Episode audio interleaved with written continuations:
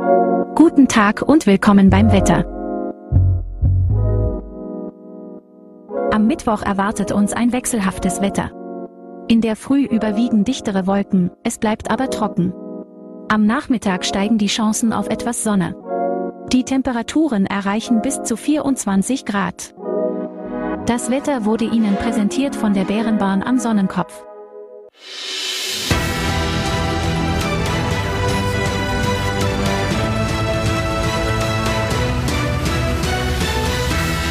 Vorarlberg Live. Heute mit Magdalena Raos. Herzlich willkommen zu einer neuen Ausgabe von Vorarlberg Live am Dienstag, den 27. Juni 2023. Gerade ist die 16. Auflage der Special Olympics World Games in Berlin zu Ende gegangen, mit Erfolgen für die Athletinnen und Athleten aus Vorarlberg. Zu den Ausgezeichneten zählt die Schwarzenbergerin Desiree Bösch. Sie holte am vorletzten Bewerbstag mit ihrem Unified-Partner Rainer Fritz aus Bregenz Silber im Segeln. Heute berichten die beiden über ihre Erfahrungen aus der deutschen Hauptstadt. Wir wollen uns außerdem dem Fußball widmen, genauer gesagt der Austria Lustenau. Seit kurzem steht fest, die Spielstätte von Schwarz-Weiß Bregenz wird erstligatauglich gemacht. Damit soll der Bundesligist Austria Lustenau eine Herberge haben, während das Reichshofstadion in Lustenau umgebaut wird. Ich freue mich, Vorstandssprecher Bernd Bösch bei mir im Studio begrüßen zu dürfen. Doch es geht nicht nur um Sport in unserer aktuellen Sendung. Die österreichische Hochschülerinnenschaft ÖH hat vergangene Woche die Altwacher Umweltingenieurswissenschaftsstudentin Nina Mattis zur neuen Vorsitzenden gewählt. Mit ihr spreche ich heute über ihre Pläne für die Studierendenvertretung. Doch nun beginne ich mit Bernd Bösch, Vorstandssprecher von Austria Lustenau. Herzlich willkommen bei Vorarlberg Live. Guten Abend und danke für die Einladung. Vor viereinhalb Jahren haben Sie und Ihr Vorstandsteam die Austria Lustenau übernommen. Inzwischen spielt der Verein in der Bundesliga, ein neues Stadion wird gebaut und eine strategische Partnerschaft mit einem Schweizer Investor geschlossen. Was machen Sie denn anders als Ihr Vorgänger Hubert Nagel? Ja, ich glaube, wir sind unterschiedliche Persönlichkeiten. Also ich bin vielleicht mehr Teamplayer als Hubert Nagel das war. Aber andererseits haben wir auch sehr viel gemeinsam. Äh, wir brennen oder Hubert Nagel hat zu 100 Prozent für die Austria gebrannt über viele Jahre. Er hat ganz viel aufgebaut für die Austria und wir haben da ein solides Fundament übernehmen können, äh, auf dem wir dann unsere Erfolge erreicht haben. Jetzt ist in Ihrer Amtszeit ja einiges passiert, unter anderem der Einzug ins Pokalfinale, die Spiele unter den Corona-Auflagen und der Aufstieg in die Bundesliga. Was waren denn bislang die größten Herausforderungen? Ja, wir hatten natürlich große Hürden zu überspringen. Äh, jedes Jahr in der Lizenzierung, das war in einem Jahr sehr schwierig, äh, weil wir da mit dem Stadion Probleme hatten, also mit dem Fortschritt im Neubau, äh, ist uns ja in erster Instanz die Lizenzierung verweigert worden und das war dann schon ein finanzieller Kraftakt, äh, dass wir das hinbekommen haben. Äh, wir haben sportlich auch schlechtere Jahre gehabt, aber ich muss sagen, die letzten zwei Jahre waren großartig für die Austria. Die Austria hat begeisternden Fußball gespielt. Es gab ein überragendes Aufstiegsjahr. Wir sind dann mit etwas gemischten Gefühlen äh, in diese erste Bundesliga-Saison gegangen. Äh, aber es war auch das ein sensationelles Jahr von, mit begeisternden Spielen, äh, die wir im Reichshofstadion erleben durften. Sie haben es ja schon gesagt, äh, das erste Jahr in der Bundesliga war sportlich ein großer Erfolg. Ähm, warum konnte denn bisher noch kein Hauptsponsor gefunden werden? Ja, ich glaube, die wirtschaftliche Situation ist für viele Firmen jetzt im Moment einfach schwierig. Also das ist derzeit ein ungünstiger Moment vielleicht, aber wir sind sehr zuversichtlich, dass das in der kommenden Saison gelingen wird. Die zweite Spielzeit in der Bundesliga ist sprichwörtlich die schwierigste. Was erwarten Sie sich denn von der Saison 2023-24? Was sind da die Ziele? Ja, unser Ziel ist, wie auch letztes Jahr, der Klassenerhalt. Äh, das ist schwer genug. Es gibt einen starken Aufsteiger mit Blau-Weiß Linz mit einem neuen Heimstadion. Aber wir sind zuversichtlich, dass wir auch heuer wieder eine gute Rolle in der Liga spielen können. Das ist unser Ziel. Jetzt sind Neuzugänge bislang noch gar keine vorgestellt worden. Können Sie uns diesbezüglich schon Neuigkeiten verraten? Nein, da gibt es noch nichts zu verraten. Also wir haben einen Neuzugang mit Leo Metzler, ein Spieler aus der Region mit großem Potenzial unter 21 Nationalspieler. Da freuen wir uns sehr, dass er wieder bei uns ist. aber ansonsten gibt es noch keine Neuzugänge zu vermelden. Da sind wir aber auch nicht nervös. Wir glauben nicht, dass wir jetzt Schnellschüsse machen müssen, nur um unsere Leute irgendwie zu beruhigen. Wir werden mit Geduld nach den Qualitäten suchen, die wir brauchen. Jetzt ist im November Baustart im Reichshofstadion. Äh, der Verein wird die Heimspiele so lange in Bregenz ausrichten, das haben wir gehört. Bis 2025 im Frühjahr soll dann das neue Stadion fertig sein. Äh, wie schwierig wird denn diese Zeit im Exil für das Vereinsleben? Ja, wir sind da guter Dinge, weil wir mit Bregenz eine gute Lösung gefunden haben. Ich muss sagen, dass die Stadt Bregenz, also die Vertreter der Stadt, der Bürgermeister, der Sportreferent, auch die Vertreter der Verwaltung und von Schwarz-Weiß Bregenz da sehr entgegenkommen waren. Äh, so nach dem Motto, wenn dem Nachbarn das Haus brennt, dann muss man helfen oder dann wollen wir helfen. Mit diesem Zugang sind sie in die Gespräche gegangen vom ersten Tag an und darum glaube ich, dass wir eine gute Lösung gefunden haben mit Bregenz äh, und da auch gut leben können. Jetzt finanziert die Austria die Errichtung einer Rasenheizung im Bregenzer Stadion zum Preis von etwa 590.000 Euro. Geld, das derzeit ja nicht als Rücklage vorhanden ist. Wie wollen Sie dieses Projekt finanzieren? Ja, wir werden im heurigen, also in der zu Ende gehenden Saison, in diesem Wirtschaftsjahr, einen größeren Gewinn machen. Äh, wir haben auch die Perspektive auf, auf nächstes Jahr, äh, dass wir Überschüsse erwirtschaften können, um eine derartige Investition äh, zu finanzieren. Da sind wir überzeugt davon. Äh, aber natürlich ist es ein Wermutstropfen, weil es eine Ausgabe ist, von der wir nur eineinhalb Jahre lang etwas haben. Aber das ist eben die Win-Win-Situation, die in Bregenz entstanden ist. Wir profitieren in der Zeit, wo bei uns gebaut wird und Bregenz und der Verein profitieren dann dauerhaft mit einem Bundesliga-tauglichen Stadion.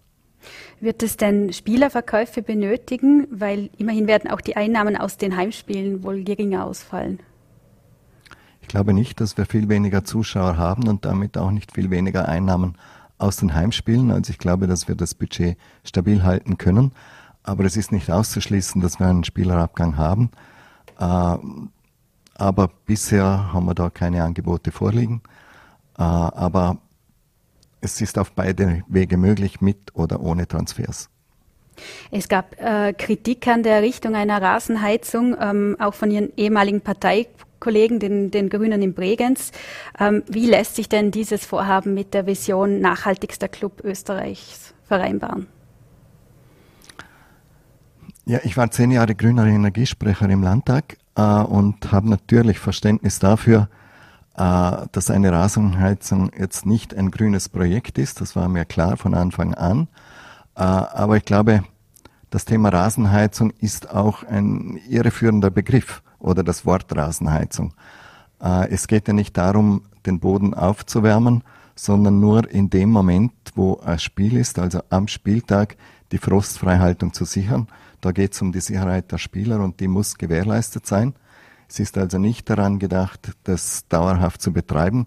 Wir hatten in Lustenau die Rasenheizung in den letzten zwei Jahren gar nicht in Betrieb und ich gehe davon aus, dass das auch in Bregenz, wo das Klima mit dem Bodensee ja noch etwas günstiger ist, wo es weniger Frosttage gibt, äh, nicht oft notwendig sein wird, diese Rasenheizung einzuschalten.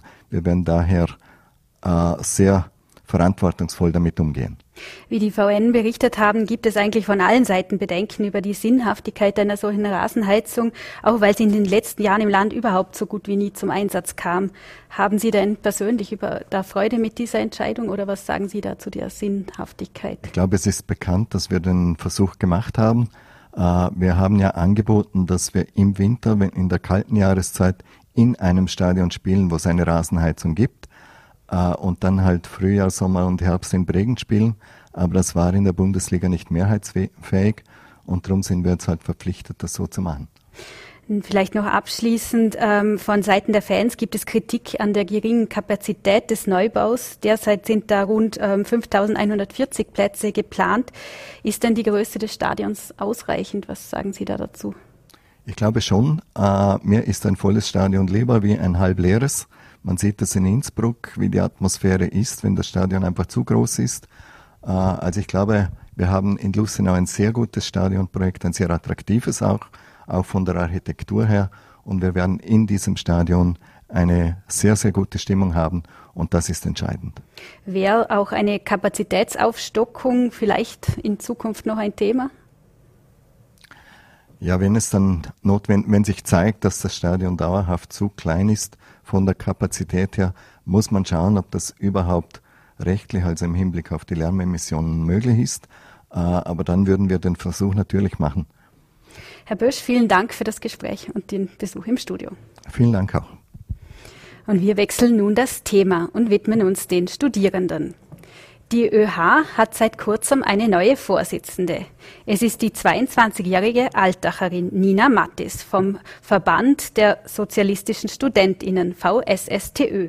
Sie führt eine Dreierkoalition an, bestehend aus VSSTÖ, Grünen und alternativen Studentinnen sowie dem Kommunistischen Studentinnenverband Linke Liste. Ich freue mich, Mattis nun über Zoom bei uns in der Sendung begrüßen zu dürfen. Frau Mattis, herzlich willkommen bei Vorarlberg Live. Hallo, danke für die Einladung. Sie haben die Gras-Vertreterin Kea Bayer an der Spitze der ÖH abgelöst und führen nun eine linke Dreierkoalition an. Was können sich denn die Studierenden unter dem neuen Bündnis erwarten? Was wird sich ändern? Wir haben direkt nach den Wahlen Gespräche geführt und haben jetzt uns eben in einer Koalition mit äh, dem VSSDÖ, der Gras und dem KSV Lilly eingefunden. Und wie auch schon im Wahlkampf ähm, von, von uns auch ähm, im Programm beinhaltet, werden wir ein ganz klar sozialpolitisches Programm fahren. Ähm, vor allem mit mir an der Spitze ähm, werden wir vor allem einen Fokus auf das Thema Wohnen legen, auf das Thema leistbares Wohnen für Studierende, leistbare Studierendenwohnheime und die Verbesserung auch von ihnen. Ähm, wir wollen uns für einen äh, Mietpreisdeckel auch einsetzen gegenüber der Politik als politische Sprache, auch als ÖH. Ähm, wir werden auch einige antifaschistische Projekte planen, die ähm, Geschichtsaufarbeitung der faschistischen Geschichte an Hochschulen. Das habe ich bereits in der BOKU gemacht in den letzten beiden Jahren und das wollen wir nun auch bundesweit machen. Und ganz zentral ist natürlich die Steigerung der Wahlbeteiligung. Ähm, wir waren damit konfrontiert, jetzt auch bei diesen Wahlen und vor allem auch bei den letzten, dass leider nicht, ähm, nicht der Großteil der Studierenden die ÖH überhaupt wählen geht. Äh, das ist natürlich ähm, unglaublich schade und ähm, ein Verlust, wenn ähm, wenn da nicht die volle, das volle Potenzial ausgeschöpft werden kann. Und da wollen wir eine Partizipationskampagne starten, wo wir uns mit, mit allen Ebenen der WH, mit den SchulenvertreterInnen, mit den Hochschullandschaften, an der Uni selbst ähm, und verschiedenen Stellen vernetzen werden und Präsenz an den Hochschulen zeigen, an allen Standorten, die es gibt in Österreich. Oder das werden wir zumindest versuchen, äh, um da auch aufzugreifen, wie wichtig die ÖH ist. Ich sage da ganz gern, man kann in vielen Fällen beruhigt studieren, ohne die ÖH jemals ähm, in Anspruch zu nehmen. Man könnte allerdings nicht beruhigt studieren, wenn es die ÖH nie gegeben hätte. Und das wollen wir auch nach außen tragen. Zur Wahlbeteiligung will ich später noch kommen. Jetzt nur zuerst einmal ganz allgemein. Momentan scheint es ja so, als würde Krise auf Krise folgen. Nach Corona kam die Teuerung, die Klimakrise ist sowieso allgegenwärtig. Was würden Sie denn sagen? Welche Probleme beschäftigen die Studierenden momentan am meisten? Was haben Sie da selbst gehört? Mhm, Sie sprechen ein wichtiges Thema an, die Krisen natürlich. Ähm, ich glaube, wir Studierenden wurden ähm, sowohl in der Corona-Krise als auch in der Klima- und jetzt in der Teuerungskrise von der Politik, vor allem von Seiten der Bundesregierung, maßgeblich äh, benachteiligt und äh, überhört, auch im gewissen Sinne.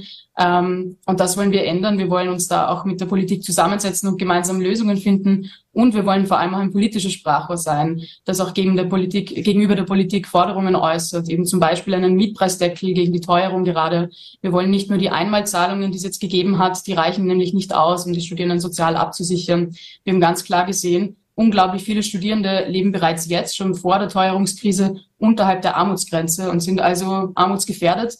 Diese Zahl wird sich nun maßgeblich verschlimmern oder hat sich schon im vergangenen Jahr verschlimmert. Und natürlich ist auch die Klimakrise ganz zentral. Da fordern wir klimaneutrale Hochschulen bis 2030 ein. Da soll es einen Plan von uns als ÖH geben, wie man da hinkommt. Und ganz wichtig auch ähm, bildungspolitisch, hochschulpolitisch wollen wir die Vereinbarkeit von Arbeit und Studium verleichtern. Ähm, fast zwei Drittel der Studierenden arbeiten neben dem Studium im Ausmaß von einer Teilzeitanstellung, also 20 Stunden in der Woche. Und es ist ganz klar nachgewiesen, wer mehr arbeiten muss neben dem Studium, kommt auch langsamer voran. Und da wollen wir ein Konzept des Teilzeitstudiums einführen, wo man sich entscheiden kann, ob man eben Vollzeit studiert mit den 30 ECTS im Semester oder Teilzeit mit 16 ECTS im Semester und hat damit eben mehr Zeit, um die Nachweise für die Beihilfe zu erbringen und hat trotzdem genug Zeit, um arbeiten gehen zu können, wenn man das eben braucht. Jetzt übernehmen Sie die erste Hälfte der zweijährigen Amtsperiode. Danach folgt Ihre Stellvertreterin von den Grünen und alternativen Studentinnen Sarah Rossmann. Warum haben Sie denn diesen Wechsel nach einem Jahr vereinbart? Ähm, naja, das ist einerseits so üblich, das ist schon seit vielen Jahren so, dass man, dass man ähm, an der Spitze auch wechselt äh, und da eben auch ähm, die beiden größten Fraktionen innerhalb dieser Koalition ähm, auch quasi im repräsentativsten Amt, dem ersten Vorsitz quasi äh, nach außen trägt. Ähm, für uns gehört das zum guten Ton, dass man sich da auch abwechselt und die demokratische, das demokratische Ergebnis auch widerspiegeln lässt ähm, in, in unserer Aufstellung.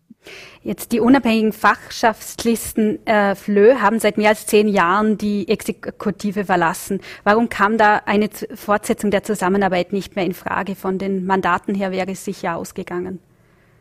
Genau, also die, der Kais Lili hat drei Mandate und die FLÖ ist auf vier Mandate abgesunken, also hat auch ein bisschen verloren. Ähm, wir haben Gespräche angesetzt mit Ihnen. Als VSSDÖ habe ich mich mit allen außer dem RFS ähm, auf Sondierungsgespräche getroffen, direkt nach den Wahlen. Und da wurde mir entgegengebracht von der FLÖ, dass sie ähm, in den nächsten Jahren äh, lieber einen Fokus auf ihre interne Arbeit setzen wollen und dieses kontinuierliche Mandat ähm, verlieren, ähm, entgegenwirken wollen intern und dass sie das eben am besten können, wenn sie nicht Teil der Exekutive sind. Deswegen haben wir die Verhandlungen da mit ihnen auch nicht führen können. Ähm, ich bin ja jetzt die letzten beiden Jahre mit der Fachschaftsliste an der BOKU auch schon in einer sehr erfolgreichen Koalition gewesen. Also an uns ist es da nicht gescheitert. Ähm, allerdings war die FLÖ da nicht mehr gesprächsbereit weswegen wir jetzt äh, diesen Kurs einge, eingeschlagen haben. Und ich glaube auch, dass die Koalition mit dem Kreis for Lilly ähm, auch mehr rausholen kann für die Studierenden und ähm, auch eine stärkere politische Stimme gegenüber der Politik sein kann. Deswegen haben wir uns da auch sehr gefreut, grundsätzlich, dass das äh, mit dem Kreis for Lilly auch geklappt hat und dass da die Gespräche erfolgreich waren. Jetzt war die, die Stimmung in der letzten ÖH-Sitzung doch recht aufgeheizt. Äh, die ÖVP-nahe Aktionsgemeinschaft fühlte sich hintergangen, Entscheidungen seien durchgepeitscht worden. Wie würden Sie denn momentan die Stimmung in der ÖH beschreiben? Ja, in der ÖH grundsätzlich, vor allem auch in der Koalition, ist die Stimmung sehr gut. Ähm, die Sitzungen, die Sie angesprochen haben, die haben sich in den letzten beiden Jahren wirklich wesentlich äh, verlängert vor allem. Wir haben zum Teil 30 Stunden lange Sitzungen oder auch länger. Äh, dabei muss man beachten, dass das Ganze natürlich ein Ehrenamt ist. Also wir sitzen dann da am Wochenende, zum Teil eben Freitag, Samstag, Sonntag, äh, gemeinsam in einem Raum und diskutieren über, über natürlich wichtige zentrale Themen. Die Diskussionen sind aber zum Teil sehr ausschweifend so schon. Und wir haben da als Koalition auch in den letzten beiden Jahren versucht und werden das jetzt auch die nächsten zwei Jahre tun, ähm, da auf die Aktionsgemeinschaft auch zuzugehen äh, und damit auch die Sitzungen ähm, effizienter zu gestalten und ihnen da auch ein bisschen entgegenzutreten. Ähm, allerdings sind wir da natürlich angewiesen darauf, dass uns auch ein Schritt entgegengesetzt wird. Ähm, da werde ich jetzt im Sommer mich auch hinsetzen mit der Aktionsgemeinschaft, um diesen Frust auch abzubauen ähm, und hoffe, dass sich das Klima auch verbessert ähm, und dass das Ehrenamt nun auch wieder für alle ähm, so ähm, gestaltet wird, dass auch alle daran teilnehmen können. Weil ich glaube, jetzt gerade mit, mit solchen horrenden Sitzungen, äh, die auch wirklich bis tief in die Nacht dauern, ähm, verunmöglicht es auch gewissen Personen überhaupt an der ÖH ein Ehrenamt anzunehmen und das wollen wir natürlich nicht. Vor kurzem ist bekannt geworden, dass die ÖH-Wahl angefochten wird. Ähm, die, die Fachschaftslisten verlangen da eine Neuauszählung an der Universität Wien. Ähm, da sollen Stimmen vertauscht worden sein. Mit welchen Gefühlen blicken Sie auf diese Entwicklung? Ähm, hat das auch Auswirkungen auf Ihre Arbeit an der ÖH-Spitze?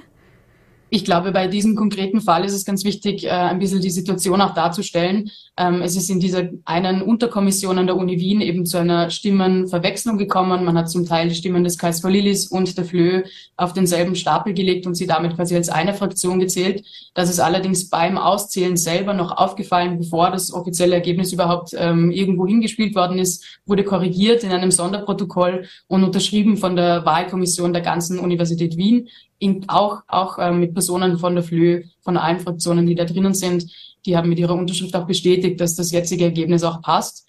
Ähm, der ähm, Einwurf von der FLÖ war eben der, dass wenn in einer Unterkommission ein Fehler passiert ist, dann hätte das auch in allen anderen passieren können. Das ist natürlich ein Ansatz, den man bei jeder Wahl immer ähm, aufbringen kann. Solange es dafür aber keine konkreten Beweise gibt, ähm, halte ich das, halte ich eine, eine Anfechtung da nicht wirklich für ähm, zielführend oder für eine Sache, die, wo auch wirklich was rauskommt. Also ich bin, ähm, bin mir sehr sicher, dass dieses Ergebnis, das wir jetzt gerade haben, ein legitimes ist und auch so stimmt und äh, dass es eigentlich zu keiner Neuausstellung kommen wird.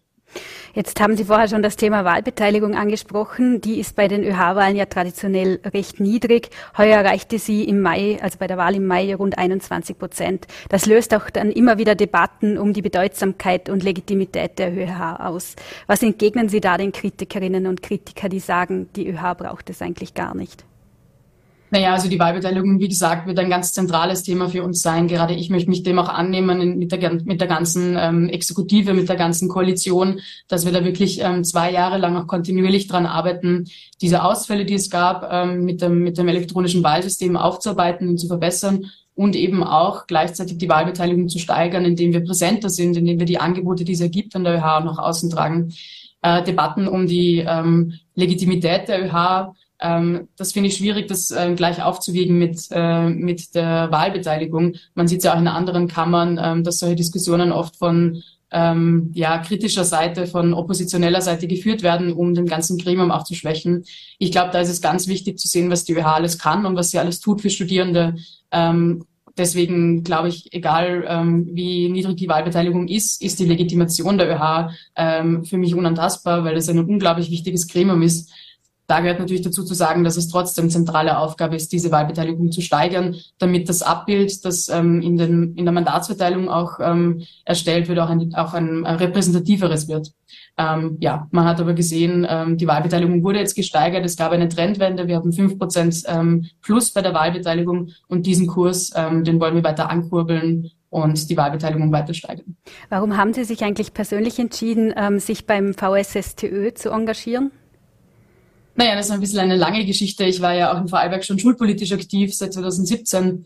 Ähm, ich habe ähm, damals auch gesehen in, in meiner Schulzeit noch, wie unfair das, das Bildungssystem ist und wie schnell das eigentlich passiert. Ich war am Bundesgymnasium Dornbirn, dass ähm, Schülerinnen, die weniger Geld zu Hause haben, die vielleicht aus migrantischen Familien kommen äh, und damit strukturell schon eher benachteiligt sind und weniger Zugang zu Bildung haben, ähm, dass das auch die Personen sind, die viel schneller aus den Gymnasien wieder rausfallen, die sitzen bleiben, die dann doch eine Lehre machen und überhaupt nicht äh, zu den Hochschulen hinkommen. Und das hat mich damals schon motiviert, äh, da was zu sagen und aufzustehen. Und ähm, ich habe mich eben schon in der Schule eingesetzt für gerechte Bildung. Das tue ich bis heute, nur jetzt eben nicht mehr in der Schule, sondern an der Universität. Und äh, das Ziel bleibt aber das gleiche, ein freier und offener Hochschulzugang, Bildung für alle. Ähm, das ist mein Ziel. Jetzt ist der VSSTÖ eine Vorfeldorganisation der SPÖ. Äh, deswegen muss ich Sie auch rund um die Vorgänge in der Bundespartei fragen. Äh, wie haben Sie denn die letzten Wochen ähm, wahrgenommen, die Mitgliederbefragung, die Verwechslung auf dem Parteitag und letztlich die Kür Andreas Bablas zum Parteichef? Ja, eine ganz wilde Achterbahn, ähm, ein, ein Gefühlsauf und Ab eigentlich. Ähm, wir, das ist, glaube ich, kein Geheimnis, haben schon von Anfang an uns auch hinter Andreas Babler gestellt und den unterstützt als ganzer Verband, als VSDÖ. Äh, und da stehe ich bis heute noch dahinter. Wir haben ihn auch am Bundesparteitag unterstützt ähm, und ich äh, finde es großartig, dass ähm, das Ergebnis sich nun doch umgeschwungen hat äh, oder dass er eben doch gewählt worden ist am Parteitag. Ähm, ich glaube, dass er sehr richtige, sehr ehrliche Sozialpolitik macht und man sieht das auch bei uns im VSSDÖ, dass diese Themen eben im Wahlkampf gewählt worden sind und von den Studierenden auch gewollt worden sind. Und das, glaube ich, trifft auf ihn genauso zu. Deswegen bin ich schon ganz gespannt auf die nächsten Wahlen. Vielleicht nur als letzte Frage. Die Universitätspolitik gilt auch als Kaderschmiede für künftige Spitzenpolitikerinnen und Spitzenpolitiker. Könnten Sie sich das auch für sich selbst vorstellen, eine Karriere in der Spitzenpolitik? Naja, schauen wir mal. Ich glaube, das ist die klassische Antwort. Ähm, grundsätzlich studiere ich ähm, Umweltingenieurwissenschaften und mag das Studium auch sehr gerne. Ähm, ich bin nun schon lange politisch aktiv und ähm, ich glaube, wenn man mal politisch aktiv geworden ist, dann fällt es einem schwer, etwas ganz apolitisches zu machen. Das möchte ich auch nicht. Ähm, aber grundsätzlich finde ich das ja auch. Mir ist es äh, viel lieber, wenn, wenn Leute in die Politik gehen, die seit sie jung sind auch schon dafür brennen und äh, dafür einstehen, als wie wenn Leute aus einer Lobby oder aus äh, irgendwelchen ähm, wirtschaftlichen Kontexten dann irgendwie später in die Politik gehen. Da ist es mir lieber, Leute machen das aus einer ähm, intrinsischen Motivation und aus einer Überzeugung heraus. Ähm, genau, deswegen schauen wir mal, ich lasse es mir offen. Ähm, ich mag mein Studium sehr gern, aber möchte es auch nicht ausschließen. Frau Mattis, vielen Dank für das Interview und liebe Grüße aus Schwarzach. Dankeschön. Und bei uns es nun mit den Special Olympics World Games in Berlin weiter. Dort gelang der 24-jährigen Desiree Bösch ein sensationeller Erfolg. Mit ihrem Unified-Partner Rainer Fritz holte die Schwarzenbergerin eine Silbermedaille im Segeln. Heute sind die beiden bei Vorarlberg live zu Gast. Aus Termingründen haben wir das Gespräch vor Beginn der Sendung aufgezeichnet. Herzlich willkommen Desiree Bösch und Rainer Fritz. Ähm, Frau Bösch, äh, Erst einmal herzliche Gratulation. Äh, seit wann kennen Sie sich beide denn schon?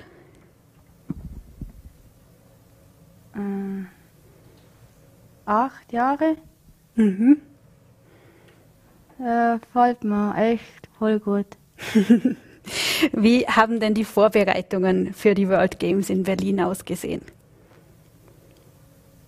Ähm, es war voll gut gewesen. Mhm. Und ja. Bei uns im Yachtclub arbeiten wir mit ähm, den Special Olympics schon seit x Jahren zusammen.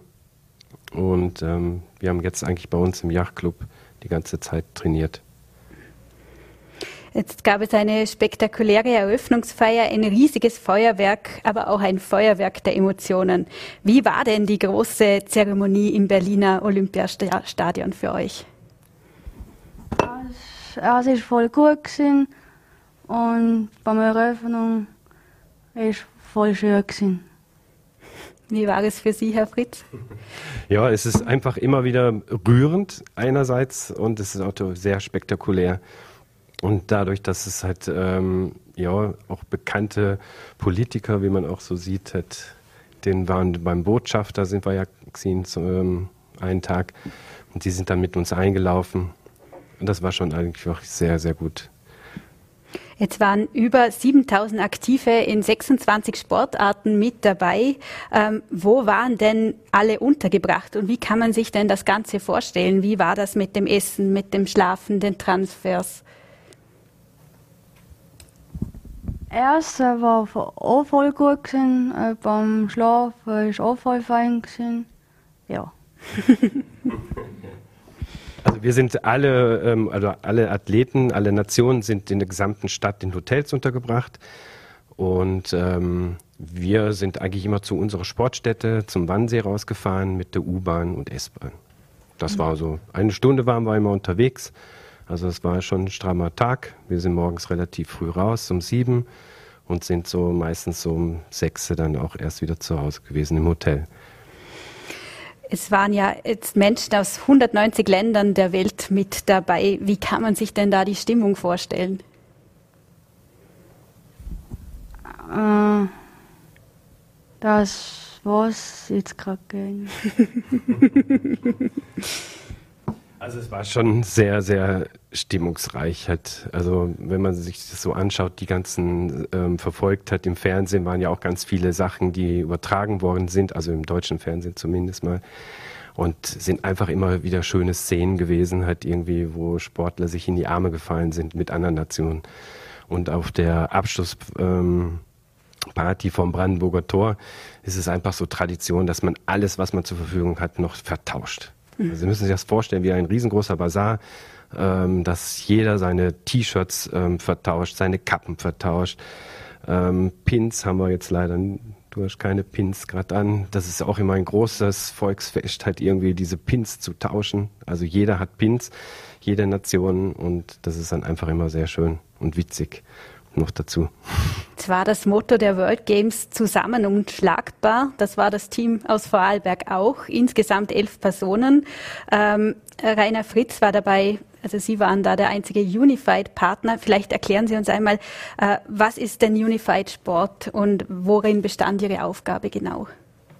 Die Aufgabe steht für einen Unified-Partner eigentlich als ähm, Partner für den Menschen mit Behinderung, mit Beeinträchtigung zur Seite zu stehen. Also ich mache eigentlich im Prinzip einen Part, den ein Mensch mit ähm, Behinderung nicht übernehmen kann oder schwer fällt zu übernehmen. So, ja. Wenn wir jetzt uns genau anschauen, wie das zu Wochenbeginn war, war es auch windtechnisch recht schwierig? Mal, es ist schon ein wenig, sondern hätte man ein mehr gebraucht wie, ja. Ja, die ersten Tage waren schwierig. Da hatten wir wirklich kaum Wind gehabt und Desi und ich, wir mögen eigentlich ein bisschen mehr Wind gerne. Also umso mehr, umso besser. Das finden wir einfach gut. So, und wir hatten dann wirklich ganz, ganz wenig Wind, wo es dann nur so eine Rumtreiberei war. Und das war dann sehr anstrengend und heiß. In der zweiten Runde sind Sie ja sogar fast gekentert. Was ist da genau passiert? Ja, wir hätten fast ins Wasser ganz schnell auf die andere Seite um. Dann haben wir den niedriger gehabt und dann, ja. ja, das, wir waren auf dem Weg gerade, ich, ich, weiß auch gar nicht mehr genau die äh, Situation, aber ich glaube, wir sind Richtung Ziellinie und dann ist halt eine Böe gekommen und die hat uns ziemlich hart verwischt, weil Desiree war noch unten und hat noch die Schoten festgemacht. Ähm, in dem Moment ist die Böe schon reingekommen und dann sind wir so aufgestiegen halt. Aber Böe, sie ist schnell gewesen und ist dann mit als Gewicht darüber gegangen und dann war es gut. Aber haben Sie sich eigentlich auch andere Sportarten angeschaut und die Vorarlberger Kolleginnen und Kollegen angefeuert? Äh, nein, habe ich noch nicht. ja, wir hatten eigentlich auch wenig Zeit, muss man wirklich sagen, weil wir wirklich von ähm, ja, 9 Uhr mussten wir oder halb zehn an der Spielstätte sein. Und wenn wir um 6 Uhr dann nach Hause gekommen sind, dann waren wir dann auch um, eigentlich durch. So. Jetzt bei den Special Olympics gibt es kein Kräftemessen der Nationen untereinander. Es gibt keinen Medaillenspiegel. Ähm, warum ist das so und was macht das mit einem Sportevent, wenn es nicht nur um die Spitzenleistungen geht?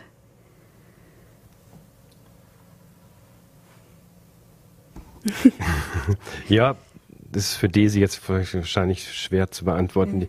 Also es ja, geht ja nicht um die Medaillen an sich. Natürlich für die Menschen mit Beeinträchtigung geht es schon um die Medaillen, aber so grundsätzlich geht es nicht um Medaillen, sondern es geht darum, dass äh, Menschen mit einer Beeinträchtigung zum Sport kommen. Für die Inklusion ist es einfach wichtig, dass Menschen sich einfach begegnen, die keine Behinderung haben. Also wir haben wirklich schöne Situationen erlebt mit den Konstantin, der im Yachtclub dort unten war ähm, der vorher nie Kontakt so mit wirklich Menschen mit Beeinträchtigung hatte.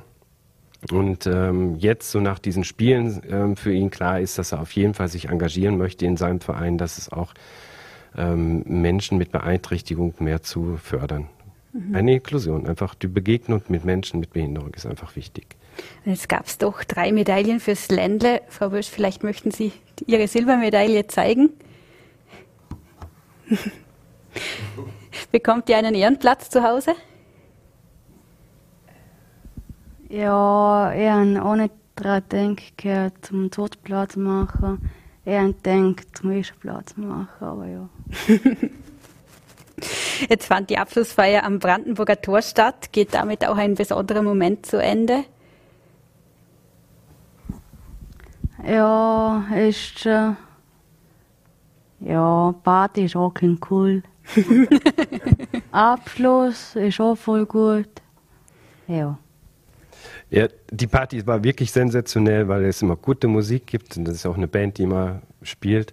Und man muss sich dann auch wieder so verabschieden, halt so für die nächsten vier Jahre von den ganzen Teilnehmern, weil da doch immer wiederkehrende ähm, Unified-Partner auch dabei sind und Trainer. Und man kennt sich doch schon jetzt mittlerweile lang. Oder ich mache das jetzt zum dritten Mal bei den Weltspielen. Also das sind jetzt schon zwölf Jahre eigentlich. Und man trifft einfach immer auch die gleichen Leute wieder, so nach vier Jahren. Das ist auch immer schön. Und aber auch Menschen mit Beeinträchtigung sind auch immer die, sehr häufig mit dabei, die gleichen. Vielleicht noch als abschließende Frage an Sie beide. Was sind denn die Eindrücke, die bleiben dieser zehn Tage in Berlin? An was werden Sie sich noch lange erinnern? Äh, an Berlin, äh, zum Start anschauen und äh, alles. ja, für mich auch. Ähm, ich war jetzt schon lange nicht mehr in Berlin und war auch sehr fasziniert von der Stadt selber, so nach den ganzen Umbauten. Und ja, es war auch einfach von der Organisation sensationell. Also wir sind sehr gut begleitet worden, schon in Nürnberg, wo die ersten Tage waren war es sensationell ähm, von der Organisation her. Dann in Berlin auch. Also das muss man wirklich sagen, ist alles wirklich sehr, sehr schön gewesen. Und emotional, wie gesagt. Frau Bösch, Herr Fritz, vielen Dank für das Gespräch und weiterhin alles Gute und viele sportliche Erfolge. Danke. Und wir erreichen nun das Ende unserer aktuellen Sendung. Im Namen des Teams bedanke ich mich herzlich fürs Zuschauen. Ich hoffe, Sie haben noch einen angenehmen Abend. Die nächste Ausgabe von Vorarlberg Live folgt morgen am Donnerstag. Wie immer finden Sie uns auf Voll.at, VN.at und Ländle. Bis zum nächsten Mal. Machen Sie es gut.